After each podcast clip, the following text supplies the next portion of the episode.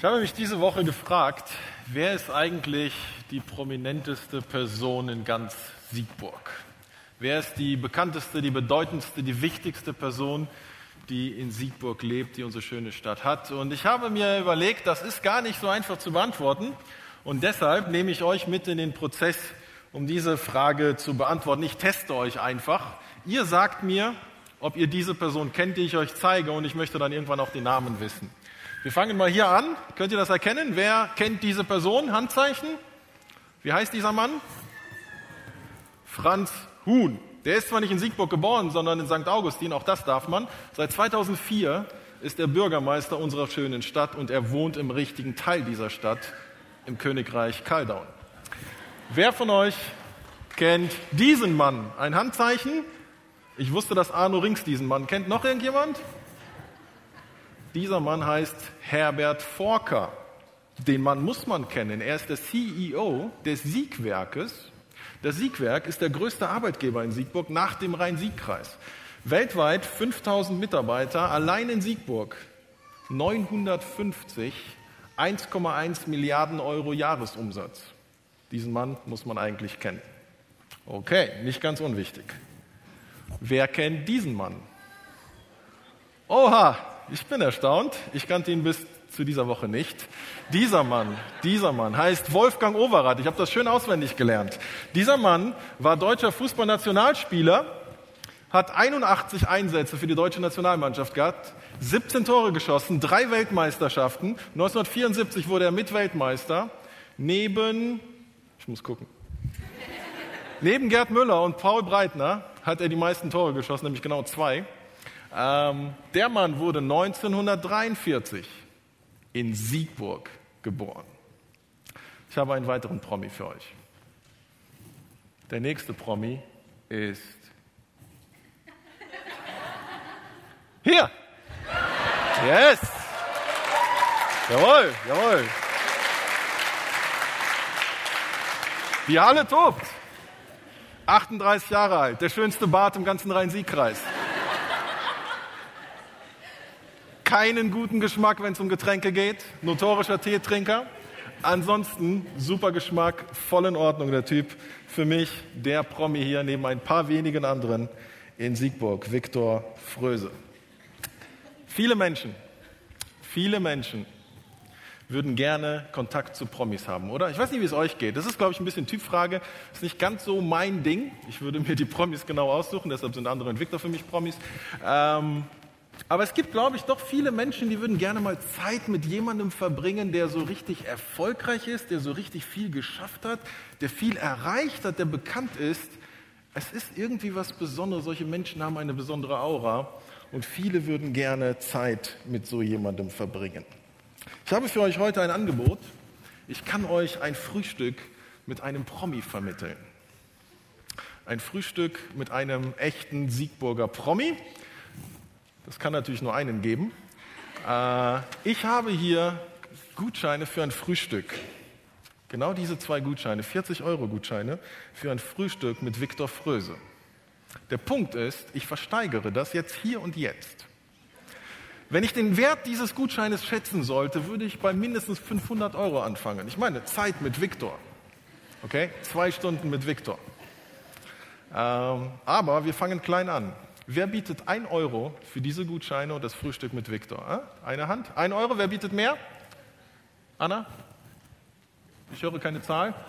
20, okay. Ja, da ist es Wertschätzung für einen der Pastoren. 20 Euro. Wer bietet mehr als 20 Euro? 40. 40? Ja, okay, gut gerechnet. Das ist 40 Euro. 40 Euro habe ich schon mal drin. Würde der Preis unter 40 bleiben, würde ich selber bieten. Okay, wer bietet mehr als 40 Euro für das Frühstück? 80. Wer steigert die 80? Ja, die Ringsjungs, was bietet ihr denn so? Nee, ich glaube, das ist zu viel. Okay. Okay, du solltest nicht das Haus deiner Eltern hier ver verticken. Okay, wir gehen zurück zu den 80. Bietet jemand mehr als 80 Euro für das Frühstück mit Viktor? Man kann auch einen Partner mitnehmen. 82. Bietet jemand mehr als 82? Okay. 100. Wir sind bei 100. Wer bietet mehr als 100? Okay, wir bleiben bei 100. 100 Euro. Ich sage euch, ja, ja, top, top.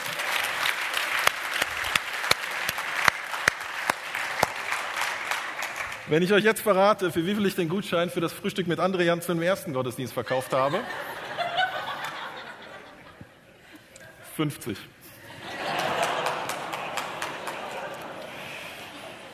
Viel Spaß beim Frühstück mit Viktor.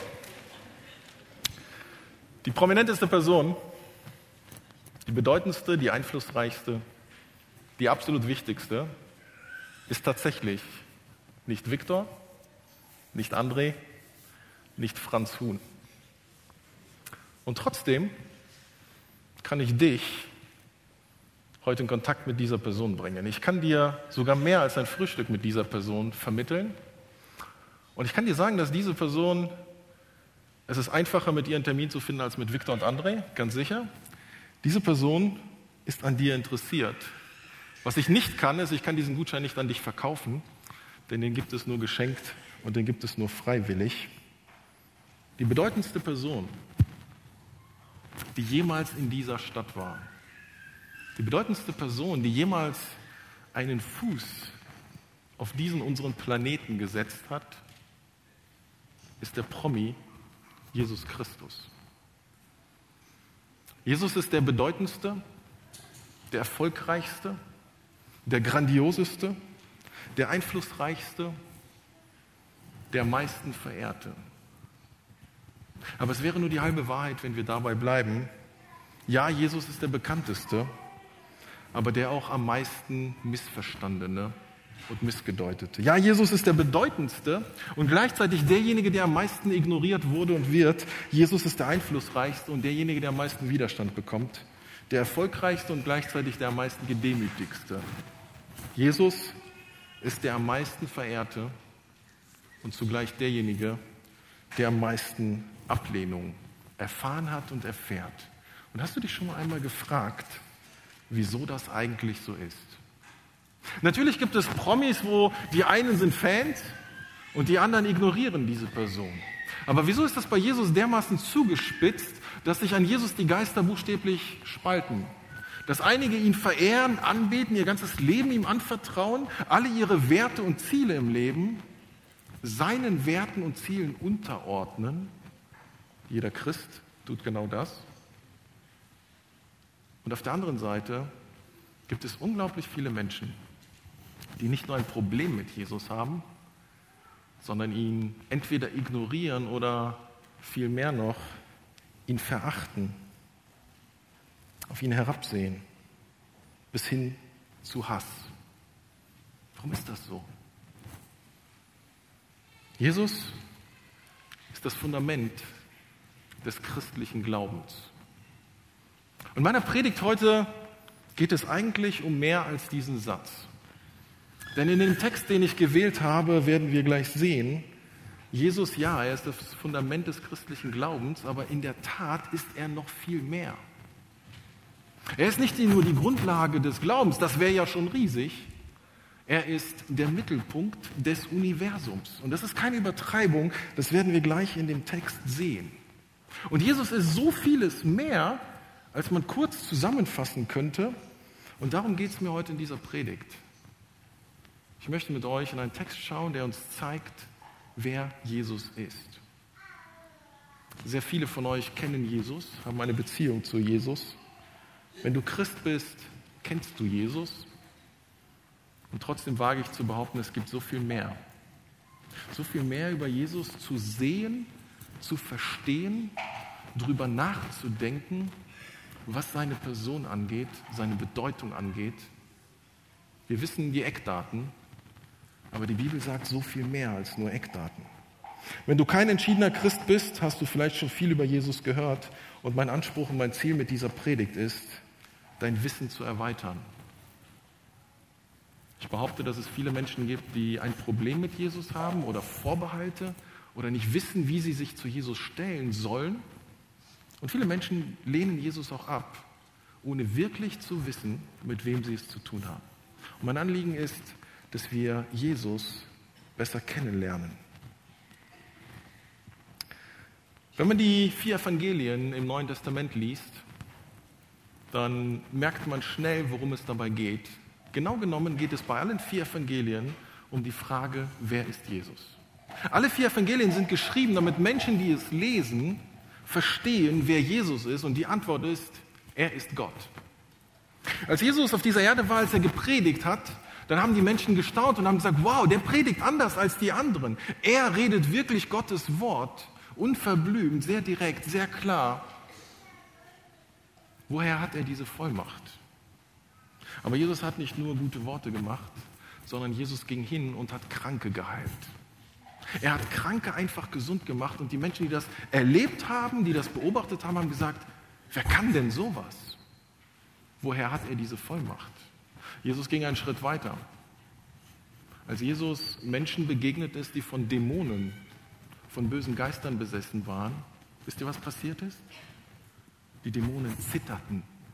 Sie hatten Angst, sie fingen an zu jammern. Und Jesus trieb sie aus. Bevor sie sich bewegen konnten, mussten sie Jesus fragen, dürfen wir dahin? Und braucht, sie brauchten eine Genehmigung von ihm. Und die Menschen, die das beobachten, sagen, wer ist das, dass die Dämonen ihm gehorchen? Jesus ging einen Schritt weiter. Da ist er auf einem See in einem Boot mit seinen Jüngern und da kommt ein Sturm. Und wisst ihr, was Jesus macht? Er steht auf und sagt zum Sturm, komm mal runter. Wisst ihr, was passiert? Stille kehrt ein. Und die Jünger, die Menschen, die ihm nachgefolgt sind, die sich auf ihn eingelassen haben, die reiben sich die Augen und sagen, was ist das? Wer ist das? Wer sitzt mit uns hier im Boot? Er muss Gott sein, wenn selbst die Natur auf ihn hört. Jesus geht einen Schritt weiter. Er begegnet Sündern und sagt, ich vergebe dir deine Sünden. Die Theologen sagen, Moment mal, Moment, Sünden vergeben, das kann nur Gott. Bist du verrückt? Das ist total anmaßend. Wie kannst du sagen, ich vergebe Sünden? Das kann nur Gott. Und Jesus lächelt und sagt, ihr habt recht, das kann nur Gott. Jetzt ratet mal, wer ich bin. Jesus weckt Tote auf. Kennst du einen Menschen, der das kann? Die ganzen Evangelien sind dafür geschrieben, dass wir verstehen, Jesus ist Gott. Das ganze Neue Testament, wenn man das weiterliest, ein Text nach dem anderen, beschäftigt sich mit der Frage, wer ist Jesus? Welche Bedeutung hat er für dieses Universum? Hebräer Kapitel 1, die ersten vier Verse, ganz kompakt, einfach nur ein Hinweis darauf, kannst du heute Nachmittag oder im Laufe der Woche gerne mal lesen. Ein unglaublich schöner, hochkonzentrierter Text, wo der Schreiber des Hebräerbriefes ausführt, Jesus ist die finale Kommunikation Gottes in diese Welt. Über Jahrhunderte, Jahrtausende hat Gott verschiedene Menschen geschickt, sogenannte Propheten, die zu den Menschen reden. Und was hat er dann am Ende der Tage gemacht? Was ist das Finale? Gott entscheidet sich, ich sende meinen Sohn, ich Gott persönlich komme in Form meines Sohnes Jesus auf diese Erde und was der Text uns dort sagt, ist, Jesus ist wesensgleich mit dem Vater. Deshalb kann Jesus sagen, wer mich sieht, sieht den Vater. Das ist entweder unendlich anmaßend und eine Lüge, oder es ist wahr. Dann ist Jesus Gott selbst. Dort wird beschrieben, Jesus ist der Schöpfer des Universums. Der Vater hat durch Jesus die Welt erschaffen. Die Welt wird durch Jesus erhalten. Die Gegenwart gehört Jesus und die Zukunft sowieso. Er ist der Erbe aller Dinge. Er hat die Reinigung von den Sünden erwirkt und sitzt jetzt zur Rechten der Majestät Gottes in der Höhe. Er regiert schon jetzt. Nur dass er seine Herrschaft in dieser Welt noch nicht durchsetzt. Aber dieser Tag wird kommen. Jesus wird im Neuen Testament auf Schritt und Schritt dargestellt als derjenige, der alles in allem ist. Der alles in allem ist. Der Text, den wir gleich durchgehen werden, den wir gleich erstmal auch hören werden, Epheser Kapitel 1, beschreibt genau das. Jesus ist der Mittelpunkt des Glaubens, des Universums, der Gemeinde und des Lebens, des Lebens eines jeden Christen. Ich habe Jonathan Enz gebeten, den Text für uns hier zu lesen. Der Text ist so kompliziert. Ähm, da muss man einen guten Leser haben für. Ähm, achtet bitte, wenn ihr dem Text zuhört, darauf, was über Jesus gesagt wird und wie oft er überhaupt erwähnt wird. Das ist nämlich in jedem Satz und Nebensatz ständig wird Jesus in der einen oder anderen Weise erwähnt. Bitte schön, Jonathan.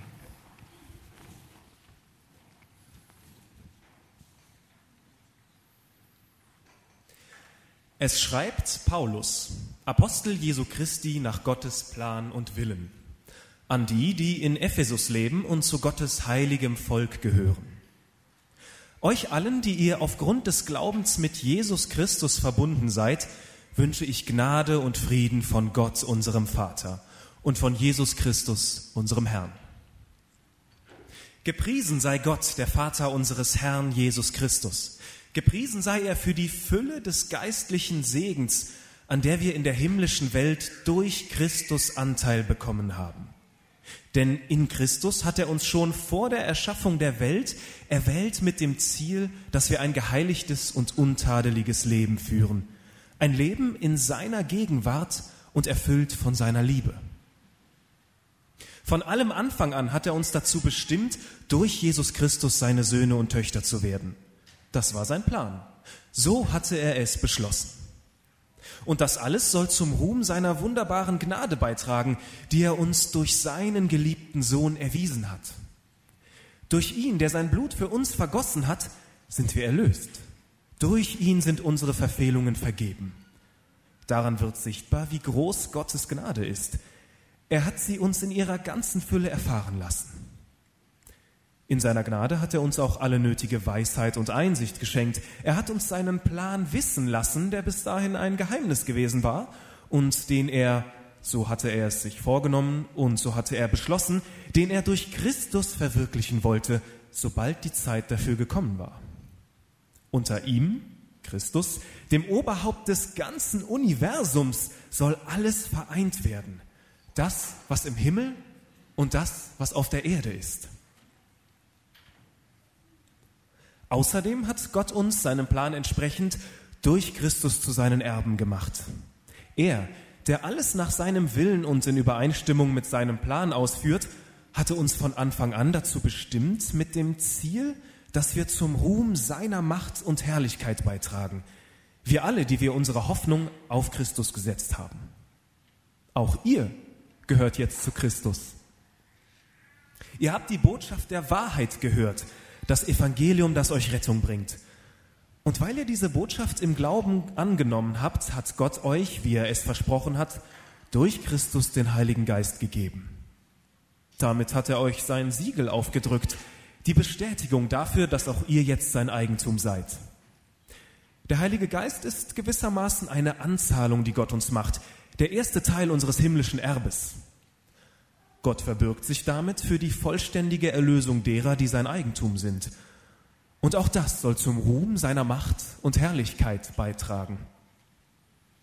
Hinzu kommt, dass ich gehört habe, wie beständig euer Glaube an den Herrn Jesus ist und was für eine Liebe ihr allen entgegenbringt, die zu Gottes heiligem Volk gehören. Wegen all dem kann ich nicht anders, als Gott immer wieder für euch zu danken. Jedes Mal, wenn ich bete, denke ich auch an euch.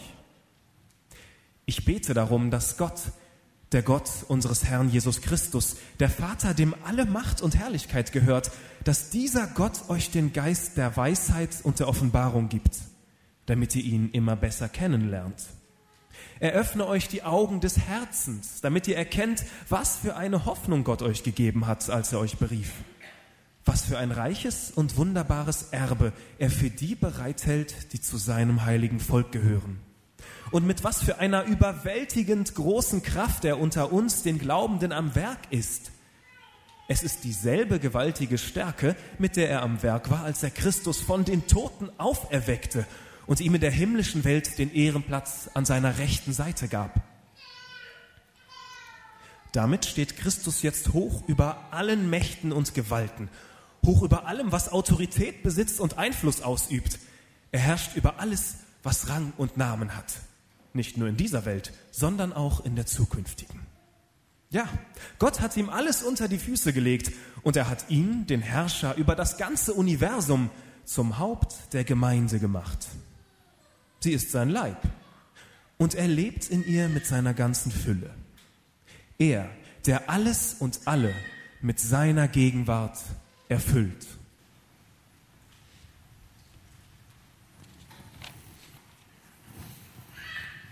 Welche Bedeutung hat Jesus nach Ansicht von Paulus in diesem Universum? Alles in allem. Dieser Text ist, ist so dicht, der ist so gedrängt, der ist so vollgestopft, könnte man sagen, mit Informationen über Jesus. Man spürt die Faszination, die Paulus hat, wenn er über Jesus nachdenkt und redet. Dieser Text ist so kompliziert, weil er einer der längsten Sätze im ganzen Neuen Testament ist. Im Griechischen geht der Satz von Vers 3 bis Vers 14 durchgehend, 202 Wörter. Paulus könnte man sagen, hat sich nicht mal die Zeit genommen, Luft zu nehmen, als er das geschrieben hat. So begeistert, so fasziniert ist er von der Person Jesus Christus. Allein die ersten drei Verse, in drei Versen erwähnt Paulus Jesus ganze fünfmal. Paulus sagt, ich bin ein Apostel Jesu Christi. Ich bin ein Gesandter, ich bin ein Botschafter von Jesus und Gott der Vater hat es genauso gewollt.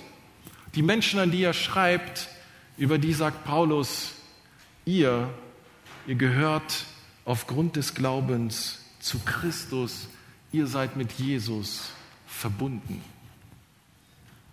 Christen glauben nicht nur, dass Jesus existiert, Christen glauben nicht nur, dass das wahr ist, was Jesus sagt. Nein, Christen sind mit Christus verbunden. In Kapitel 5 kann Paulus diese Beziehung mit der Ehebeziehung vergleichen.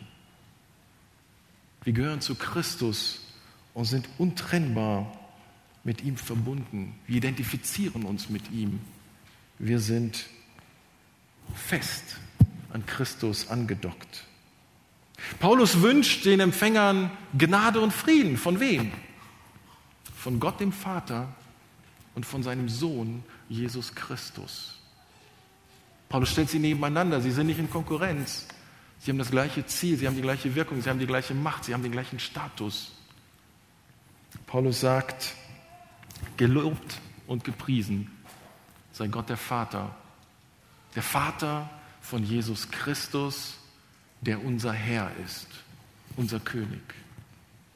Und dann das fünfte, Paulus sagt, durch Jesus Christus hat Gott uns mit der Fülle des geistlichen Segens, mit allem, was Gott hat, mit allem, was er für uns vorbereitet hat, mit allem, was er uns Menschen schenken will, hat er uns überschüttet. Wodurch? Durch Jesus Christus. Durch niemand anderen. Jeden Segen, den wir irgendwie von Gott erfahren können, alles Glück, alle Erfüllung, allen Sinn, hat Gott uns zugänglich gemacht durch Jesus Christus. Alles in allem. Für Paulus steht Jesus über allem, völlig uneingeschränkt. Und im Anschluss an diese Einleitung macht Paulus ganz große Ausführungen, worin dieser geistliche Segen, der durch Jesus Christus verwirklicht wurde, worin er eigentlich besteht. Und das ist nur ein Abriss. Ich gehe das mal ganz schnell durch. In Vers 4 beschreibt Paulus, in Christus hat Gott uns erwählt für ein geheiligtes Leben. Wir sind sündig. Jeder von uns ist sündig, getrennt von Gott.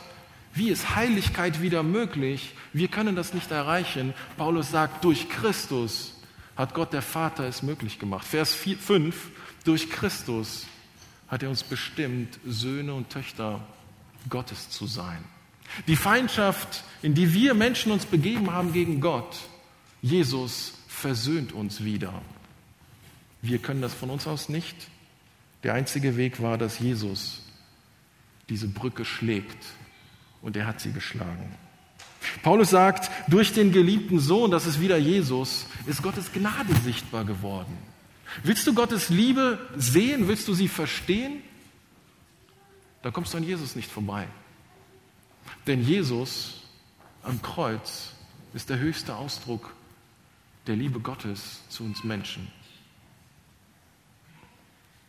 Ich glaube, ich kann sagen, dass ich jeden von euch liebe. Ich mag euch sehr, ich liebe euch, seid unsere Gemeinde, wir sind eine Familie, wir gehören zusammen.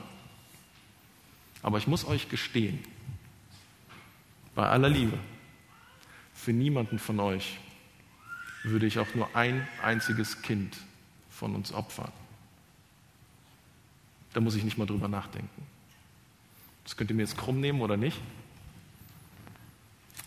Ich bin schon relativ lange Christ. Aber diesen Punkt der Liebe Gottes, die passt nicht in meinen Kopf. Wie krass muss Gott uns Menschen lieben, dass er seinen Sohn für uns opfert? Willst du Gottes Liebe sehen und verstehen? Dann musst du verstehen, dass Jesus Gott ist, dass er der Sohn Gottes ist, dass er der geliebte Sohn Gottes ist und dass Gott der Vater ihn trotzdem für uns hat quälen und sterben lassen. Gottes Gnade wird in Jesus sichtbar, greifbar, zugänglich. Paulus führt aus in Vers 7, durch Christus haben wir Erlösung und Sündenvergebung. Nein, das hätte kein Mensch bewirken können, das hätte kein Tier bewirken können, das hätte kein Engel bewirken können. Jesus ist der Einzige, der dazu in der Lage war. Durch Jesus gibt es Sündenvergebung. Wenn es sie durch ihn nicht gäbe, gäbe es sie gar nicht.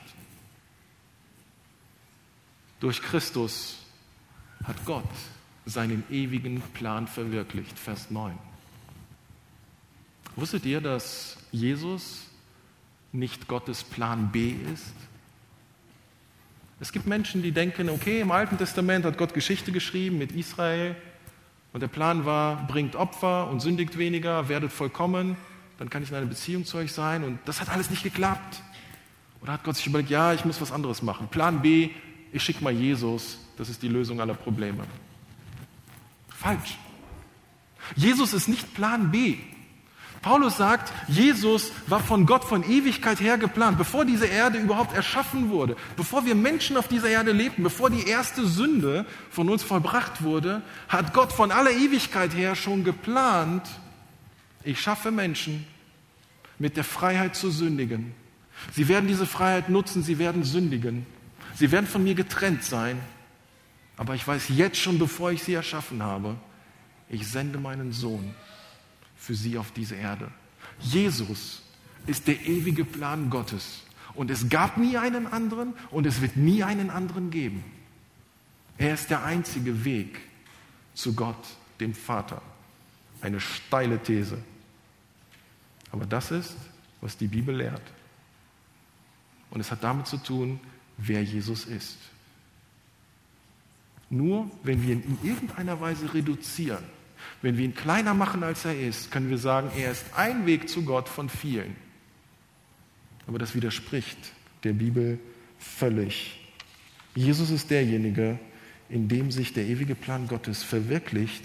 Und deshalb kann Paulus sagen, Jesus Christus ist von Gott dem Vater zum Oberhaupt des gesamten Universums gemacht. Liebe Leute, das müssen wir uns mal auf der Zunge zergehen lassen. Jesus ist nicht nur das Oberhaupt dieser Gemeinde oder aller Gemeinden. Jesus ist nicht nur das Oberhaupt jedes Christen. Jesus ist schon jetzt das Oberhaupt über das gesamte Universum. Dazu hat Gott der Vater ihn bestimmt. Wenn man das verstanden hat, dann versteht man auch, warum er der einzige Weg zum Vater ist. Heinrich hat diese Stelle vorher zitiert. Ja, es ist eine steile These. Entweder es ist eine Lüge oder wenn es wahr ist, dann muss ich das akzeptieren. Dann ist das nicht verhandelbar. Dann gilt das. Dann ist es irre zu versuchen, Jesus irgendwie zu reduzieren. Jesus kann, Jesus darf man nicht downgraden. Es wäre ein riesiger, fataler Irrtum. Paulus sagt in Vers 11, durch Christus sind wir zu Erben gemacht. Wir Christen haben von Gott die Garantie bekommen, in den Himmel einzugehen. Und worin besteht diese Garantie? In Jesus, weil sein Heilswerk wirksam ist. Christus ist der Gegenstand unserer Hoffnung. Die Person unserer Hoffnung, durch Christus haben wir den Heiligen Geist. Der Heilige Geist ist unsere Garantie für den Himmel und er ist die Kraft Gottes in jedem Christen. Wie, sie, wie ist sie uns zugänglich geworden? Durch Jesus Christus. Merkt ihr was? Alles, was Gott in unser Leben hineinwirkt, als Gemeinde und persönlich als Christ, ist nur in und durch Jesus Christus möglich, zugänglich und präsent und sonst nicht. Das ist das, was Gott sich ausgedacht hat und was er vollführt hat. Und weil das so ist, kann man sagen, jede Reduzierung der Person, des Werkes oder der Bedeutung von Jesus ist ein Irrtum. Die Menschheitsgeschichte, die Kirchengeschichte, die Theologiegeschichte, verschiedene Konfessionen, Denominationen, Religionen sind voll von Versuchen, Jesus ein bisschen kleiner zu machen. Übertreibt ihr es nicht mit Jesus? Ist das nicht zu viel? Wir finden das schon im Neuen Testament. Der ganze Hebräerbrief ist geschrieben, weil da Menschen waren, die sagten, ja, wir glauben an Jesus, aber hey, lass uns das mit Jesus nicht übertreiben. Er ist nicht alles in allem. Da gibt es noch andere Dinge, die wichtig sind. Ja, da gibt es noch andere Dinge, die wichtig sind. Aber da ganz oben ist Jesus und da kommt ganz lange nichts. Unsere Werke, unsere Religiosität, alles, was wir bewirken können, alles, was wir uns ausdenken, ist ganz weit weg von Jesus. Jeder Versuch, Jesus ein bisschen zu reduzieren und sagen, er ist wichtig, aber nicht ganz so wichtig, ist ein Irrtum, um nicht zu sagen eine Irrlehre.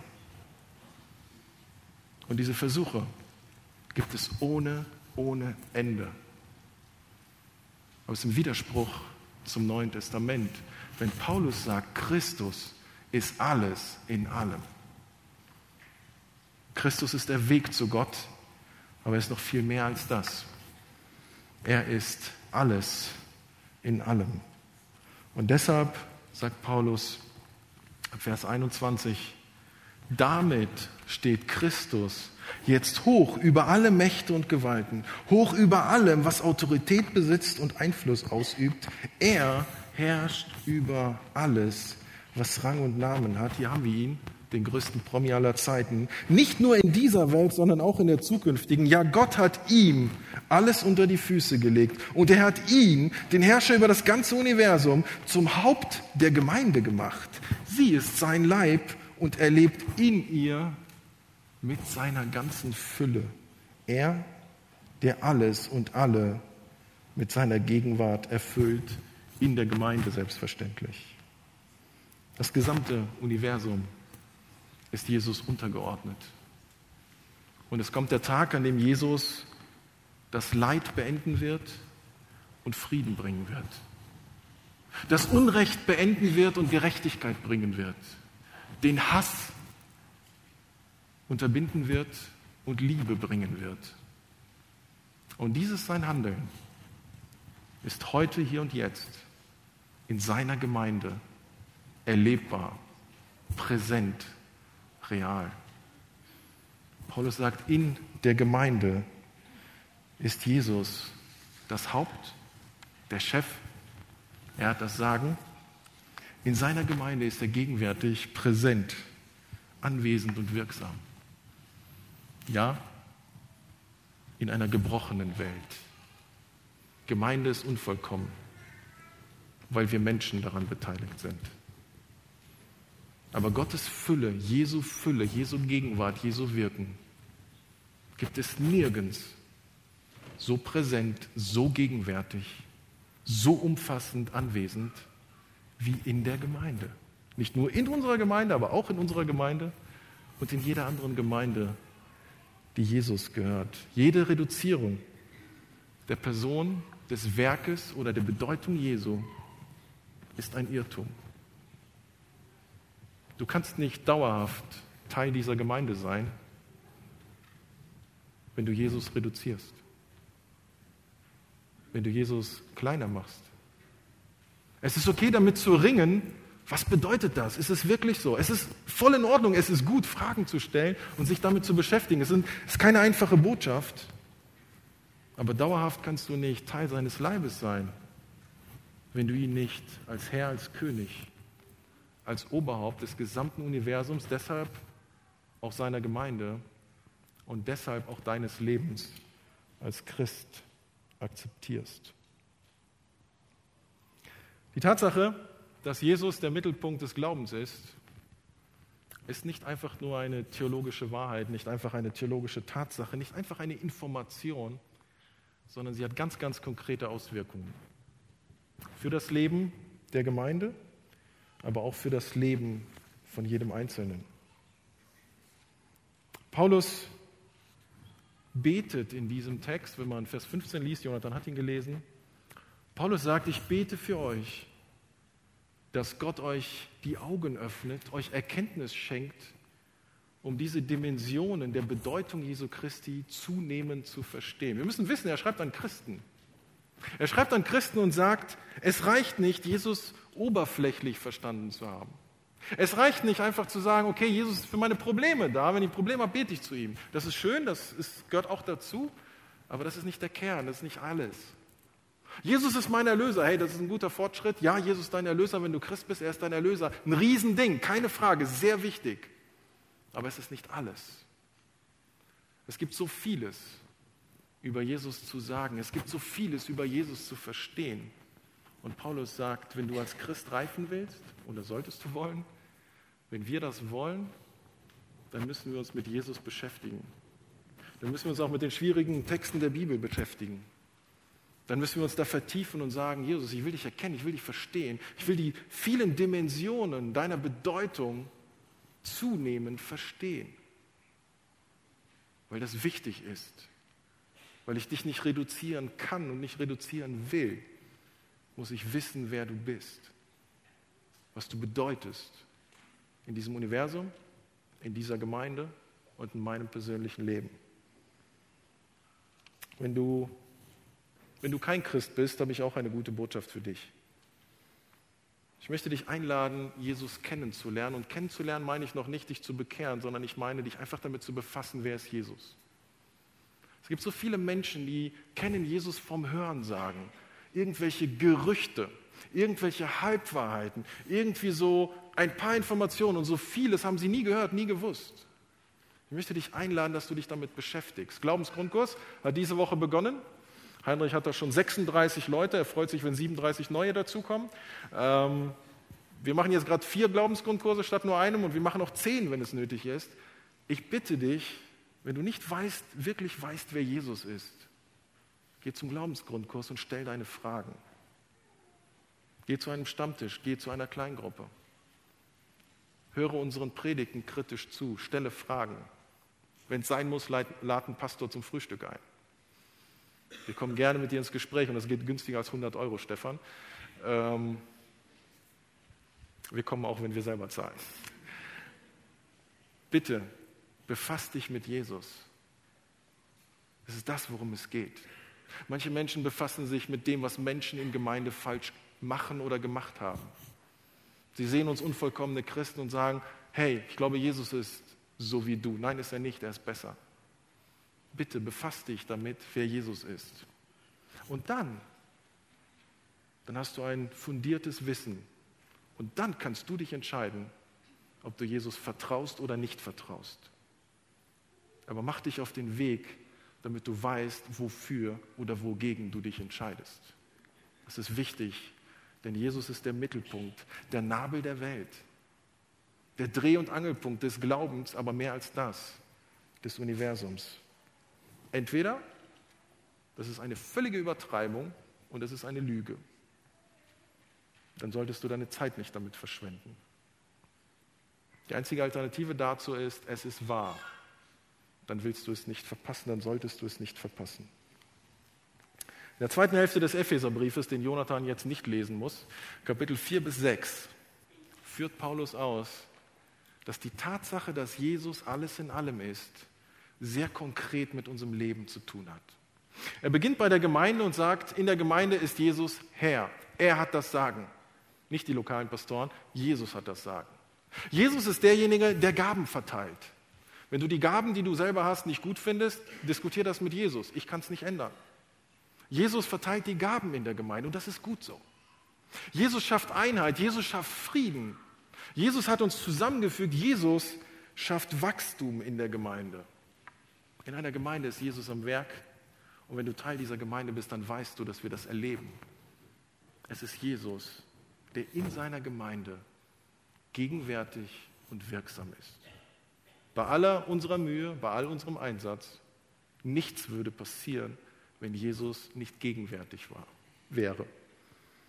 Paulus führt das aus in das persönliche Leben und sagt, die Tatsache, dass Christen mit Jesus verbunden sind, muss sich auswirken in die Art und Weise, wie ich denke, wie ich rede, was meine Werte sind, wie ich mit meinen Freunden, wie ich mit meinen Feinden umgehe,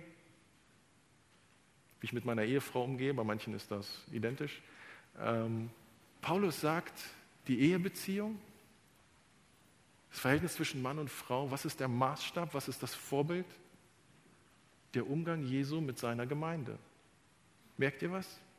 Es hängt damit zusammen. Wenn du Christ bist, kannst du nicht sagen, da bin ich Christ und das ist meine Ehe und das ist meine Familie und das ist mein Freundeskreis und das ist mein Job. Nein, Paulus sagt, das hängt alles miteinander zusammen. Wenn Jesus alles in allem ist, dann ist Jesus der Maßstab für das Eheleben, dafür, wie ich mit meiner Frau umgehe und wie meine Frau mit mir umgeht. Paulus spricht über Kindererziehung und sagt, Kinder sollen ihren Eltern gehorsam sein. Was fehlt? Paulus sagt, in dem Herrn. Die Existenz Jesus, Jesu spielt hinein darein, wie Kinder über ihre Eltern denken sollen, wie sie mit ihnen umgehen sollen. Und übrigens auch andersrum, auch für die Eltern. Genau genommen, die Mütter werden ausgelassen, nur die Väter sollen ihre Kinder erziehen. Wo drin? In der Furcht des Herrn. In Achtung vor Jesus. Jesus spricht da hinein. Das hat Auswirkungen. Paulus bespricht, das, bespricht Arbeitsverhältnisse. Er spricht von Sklaven und Sklavenhaltern. Also heute würden wir sagen von Arbeitnehmern und Arbeitgebern. Das ist durchaus übertragbar. Und er sagt, das spielt da hinein. Wenn du Christ bist und Arbeitnehmer, hat das Folgen, das wirkt sich darauf aus. Und wenn du Arbeitgeber bist als Christ, dann auch. Merkt ihr? Die Tatsache, dass Jesus alles in allem ist, ist nicht nur einfach eine theologische Wahrheit, sondern sie wirkt sich ganz konkret in das Leben jedes Christen hinein, in die Gemeinde und in das Leben jedes Einzelnen. Jesus ist die absolute Nummer eins. Und dann kommt ganz, ganz lange nichts. Wenn du das nicht glauben kannst, ist das okay. Lass uns darüber reden. Lass uns daran arbeiten, das zunehmend zu verstehen. Was bedeutet das konkret?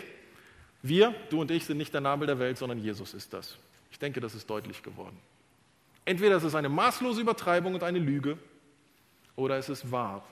Dann müssen wir diese Wahrheit anerkennen. Jesu Absolutheitsanspruch ist keine Übertreibung. Es ist nicht intolerant, dass Jesus sagt, ich bin der einzige Weg zum Vater. Es ist nicht intolerant. Entweder es ist die Wahrheit oder es ist eine Lüge. Aber es ist nicht intolerant. Es wäre nicht fair, das nicht zu sagen, wenn es einen anderen Weg gäbe. Du kannst und du darfst ihn ablehnen. Diese Freiheit räumt er dir ein. Ein guter König, ein gutes Oberhaupt gibt dir Freiheit. Und diese Freiheit räumt Jesus uns ein. Er ist der Herrscher über alles und nichts kann das verändern. Ob ich ihn akzeptiere oder ignoriere, es ändert nichts daran, dass er der Herr des Universums ist. Und doch habe ich die Freiheit, gegen ihn zu rebellieren oder mich ihm anzuschließen und all den geistlichen Segen, den Gott mir durch Jesus schenken möchte, auf ihn Zugriff zu bekommen. Du kannst ihn ablehnen, wenn du willst. Die Freiheit gibt er dir. Er ist der Herr des Universums, der Gemeinde und des Lebens eines jeden Christen. Man muss nicht jedes Detail verstanden haben. Man darf viele Fragen haben. Aber es ist wichtig, dass wir in diesem Prozess sind, Jesus zunehmend zu verstehen, uns damit zu befassen, wer er ist. Ich möchte das mal in ein paar Bilder packen. Stell dir vor, es gäbe den ultimativen, den perfekten Fußballspieler. Jemand, der, der einfach jede Position perfekt spielen kann, der jeden Elfmeter hält und ganz nebenbei in jedem Spiel garantiert fünf Tore schießt. Frage an dich. Willst du diese Person in deiner Mannschaft haben oder soll sie beim Gegner sein? Du willst in der Mannschaft dieser Person sein, oder? Du willst ihn nicht zum Gegner haben. Logisch. Stell dir vor, es gäbe das perfekte Auto. Das perfekte Auto, es kostet nichts, man muss es nicht tanken, es geht nie kaputt, man hat Freude beim Fahren, äh, emissionsfrei, damit Greta glücklich ist und wir auch. Ähm, stell dir vor, es gäbe dieses Auto. Willst du, dass dein Nachbar dieses Auto hat?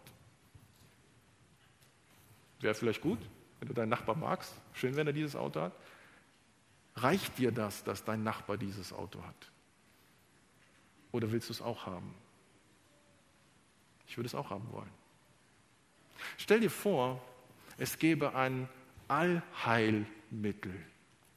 Ein Allheilmittel. Egal, ob du Husten hast oder Corona oder Krebs.